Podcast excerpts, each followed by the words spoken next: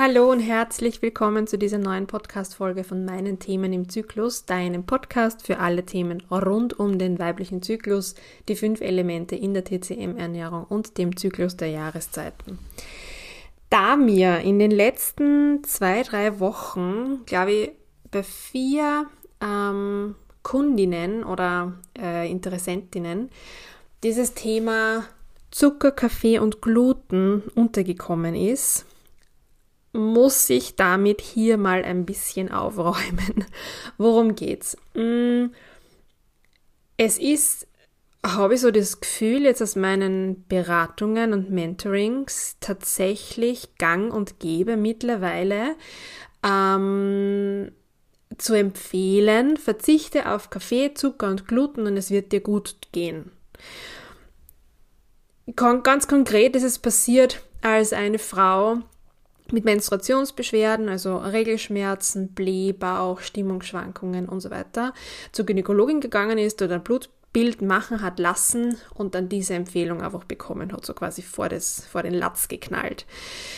Dann ging es weiter mit einer Frau, die so einen Speicheltest gemacht hat über eine, ein Online-Labor und dort auch noch so ein Gespräch mit einer Heilpraktikerin hatte und auch dort so diese Generalempfehlung ausgesprochen wurde, verzichte auf Kaffee, Zucker und Gluten und das wird sich alles auflösen. Und dann auch noch in einem längeren Mentoring jetzt aufgekommen, eine längere Krankheitsgeschichte auch wo es auch ganz speziell um das Thema Gluten ging, ähm, mit der ganz klaren Ansage, nein, Sie müssen auf Gluten verzichten, weil sonst wird das alles nicht besser. Und wir gerade feststellen, dass das vielleicht doch nicht die absolute Lösung ist. Also es kommt mir immer wieder mal unter und gleiches auch auf Social Media. Das ist natürlich voll von genau diesen Tipps, dass wenn du Regelschmerzen hast, wenn du Migräne hast, ähm, auf vor allem Zucker, Kaffee und dann auch die bösen Gluten verzichten musst, damit es dir wieder gut geht. Das sind auch so ein bisschen so Heilsversprechen und ich kann dir aber an dieser Stelle ganz offen und ehrlich sagen, das muss nicht sein. Es kann dir helfen, natürlich, und sagen wir uns ehrlich, ja, je weniger Zucker wir essen, desto besser für den Körper, weil wir essen schlicht und ergreifend zu viel davon. Ich glaube, ich kenne gerade mal eine Handvoll, okay, zwei vielleicht, zwei Hände voll Frauen in meinem Umfeld, die tatsächlich sehr, sehr, sehr bewusst mit ihrem Zuckerkonsum umgehen. Aber du musst nur einkaufen gehen und, und schon ganz leicht verarbeitete Produkte wählen, wie beispielsweise Apfelmus. Es gibt beim Supermarkt de facto zwei Sorten Apfelmus, wo kein Zucker zugesetzt wurde und ich glaube bei gefühlt 25 anderen sehr wohl. Und da fragen ich mich schon, warum? Also ja, natürlich, Zucker ist auch ein Konservierungsstoff, aber es ist manchmal drinnen, wo es nicht notwendig wäre.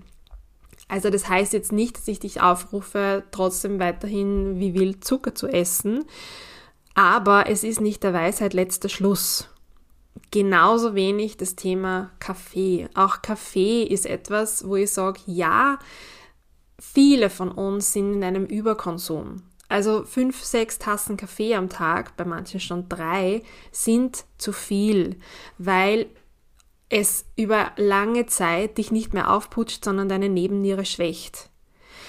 In der TCM ist es so, dass der, der Kaffee ähm, Nein, in der TCM anders. In der TCM ist es grundsätzlich so, dass jedes Lebensmittel jetzt nicht eine Bewertung bekommt im Sinne von gut oder böse, schlecht oder hilfreich für den Körper, sondern dass man sagt, es gibt eine thermische Wirkung, also erwärmt es den Körper, kühlt es den Körper, es gibt einen Geschmack von sauer, bitter, scharf, salzig oder süß. Das heißt, es gibt unterschiedliche Geschmäcker, die unterschiedliche Dinge im Körper bewirken und bei diversen Ungleichgewichten Gleichgewichten eingesetzt werden können.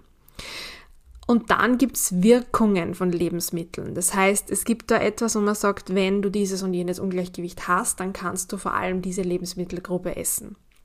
Das ist das gleiche bei Zucker und Kaffee.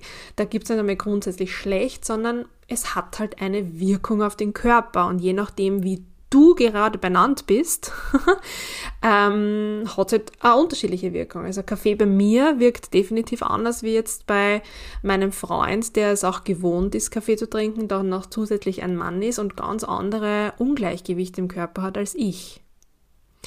Kaffee ganz konkret beispielsweise empfehle ich schon auch ähm, Kundinnen, ähm, die Verdauungsprobleme haben in Richtung Verstopfung, weil Kaffee, der ist bitter und bitter bedeutet, dass er die Energie absenkt im Körper. Das heißt, so dieser klassische Verdauungsespresso, wie man es auch aus Italien kennt, das macht mitunter schon Sinn, wenn man damit die Verdauung unterstützen kann. Kaffee regt auch den Appetit an. Das heißt, wenn ich da ein Thema habe, dann kann es mir schon auch helfen, in der Früh einen Espresso zu trinken und damit auch den Appetit über den Tag halt anzuregen, weil ich sonst zu wenig essen würde. Es kommt dann auch darauf an, wie du ihn trinkst. Ob du ihn schwarz trinkst, ob du ihn mit Milch oder mit Pflanzenmilch, mit Zucker oder ohne Zucker. Also die, die Facetten sind hier sehr groß. Deswegen kann man nicht sagen, Kaffee ist gut oder schlecht. Jeder, der den Kaffee von Haus aus verteufelt, da würde ich mal ganz kritisch drauf blicken und einmal überlegen, ob das so sein kann. Es kommt nämlich wirklich auf dich drauf an und das ist das Schöne an der TCM-Ernährung. Wir arbeiten halt individuell. Es geht immer darum, was dir gut tut. Da gibt's schlicht keine allgemeinen Empfehlungen, die für alle gelten. Und dann haben wir auch noch, weil ich ähm, vorher davon gesprochen habe, Zucker, Kaffee und Gluten. Gluten, Gluten ist ja Gluten. Diese bösen Gluten, ähm, die haben medial schon einen sehr schlechten Ruf bekommen, ähm, was so auch nicht ganz in Ordnung ist, finde ich, weil Gluten per se sind nicht schlecht. Ja, es kommt da auf andere Dinge drauf an kurzer Auszug aus meiner Gedankenwelt, wie ich das sehe. Ähm, für mich ist es eher das Thema, dass wir hochverarbeitete Mehle verwenden. Das heißt, das fängt aber am Feld schon an, ja. Der, der Weizen, den wir verwenden, um Mehl daraus zu gewinnen, ist so überdüngt, so manipuliert mitunter auch, dass er um auch gut zu, zu gedeihen, Pestizide braucht und halt eine lange, eine lange Lagerfähigkeit hat, eine gute Backfähigkeit und so weiter und so fort, ähm, dass der schlicht und ergreifend überzüchtet ist und mit diesem natürlichen Weizen, den wir vor hunderten, vor tausenden Jahren hatten, einfach nichts zu tun hat mehr. Und dann wundert es mich auch nicht, dass wir von der Verdauung her darauf reagieren, weil unser System, unser Körper von der Evolution her eigentlich noch immer von vor 10.000 Jahren steht. Wir sind noch nicht so weit. Diese Entwicklungen gehen viel zu schnell. Und unser Darmmikrobiom, also quasi die Familie im Darm an, an Bakterien und alles, was da drinnen lebt, die kommen nicht dahinterher, die können das nicht verdauen. Deswegen ist jetzt Gluten per se nicht schlecht. Es geht nur darum, wie handhaben wir den Getreideanbau, wie verarbeiten wir das Getreide, diese Auszugsmehle, die wir verwenden, wo de facto keine Nährstoffe mehr drinnen sind, die sind halt aber nicht gesund. Es macht aber dann sehr wohl einen Unterschied, ob ich ein Weißmehlweckerl vom Supermarkt mir reinstoße, einfach aus der Vitrine genommen und äh, wo nicht mehr als Luft drinnen ist und halt unter Anführungszeichen schlechtes Mehl. Oder ob ich mir beim Bäcker ums Eck, ähm, bleiben wir beim Weißmehl, mischen wir da jetzt nicht durch, ein Weizen-Sauerteigbrot kaufe, das Langzeit geführt wurde. Das heißt, wo es einen Sauerteig gibt, der jetzt schon Stunden ähm, Zeit bekommt zu reifen und durch diesen Fermentationsprozess die Verdauung, also die, die Bekömmlichkeit verbessert. Das macht einen Unterschied. Und es macht dann noch mehr einen Unterschied, wenn ich, weiß ich nicht, zum Beispiel wie wir zu Hause, wir backen seit, boah, sieben Jahren, es war weit vor Corona, wo wir damit begonnen haben, unser eigenes Roggensauerteigbrot. Da weiß ich ganz genau, was drinnen ist und es ist echt nicht schwer. Und es braucht auch, wenn man ein bisschen den Dreh raus hat, nicht viel Zeit, da sich selbst das Brot zu backen. Hat auch zusätzlich den Vorteil, dass dieses selbstgemachte Roggensauerteigbrot eineinhalb Wochen zu essen ist, frisch ist. Es fängt auch nicht zum Schimmeln an. Das gibt's einfach nicht. Das heißt, es macht da definitiv einen Unterschied, wo, wie ich von Gluten spreche. Ich kann jetzt Gluten kann ich meinen die Milchmäuse, die in dem Plastiksackel beim Biller kauf, oder ich kann meinen mein Roggensauerteigbrot und da macht es definitiv einen Unterschied, wie die Verdauung damit klarkommt.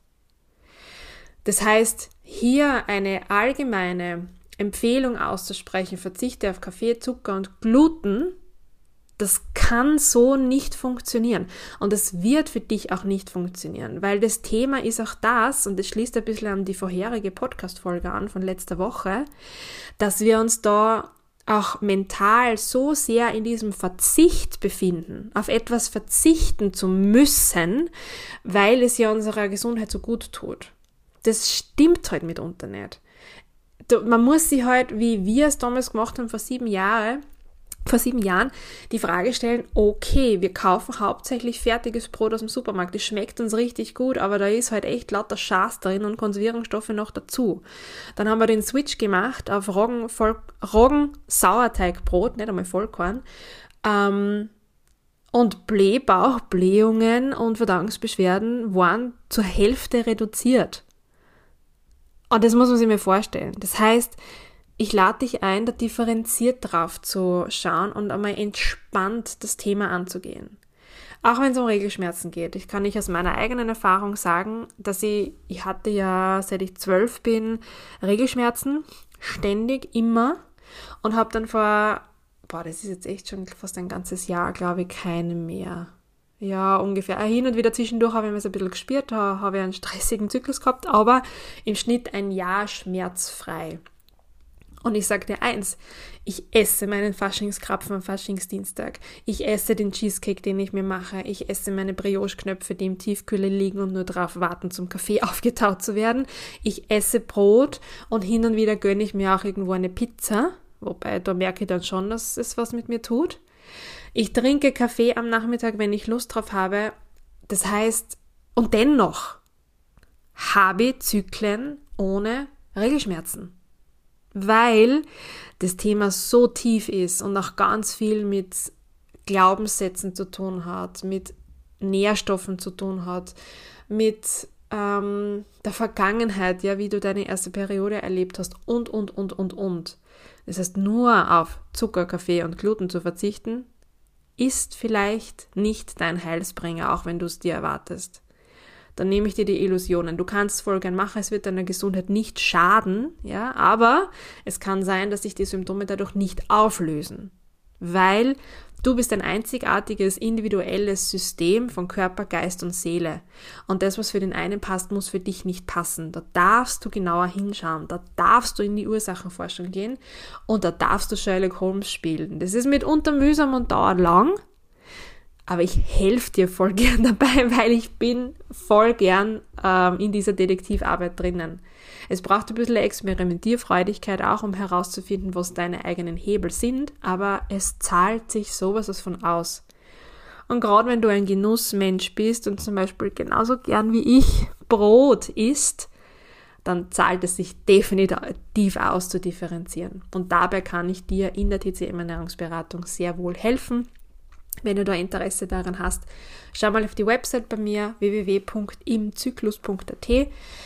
Ähm, klick dir durch die, durch die Angebote, die gerade draußen sind und ja, buch da einfach einen kostenlosen, unverbindlichen Termin für ein Erstgespräch. Ich zwinge dich zu überhaupt gar nichts. Wir reden einfach nur mal und schauen, was du schon gemacht hast und ob ich dir helfen könnte. Es zahlt sich nämlich aus.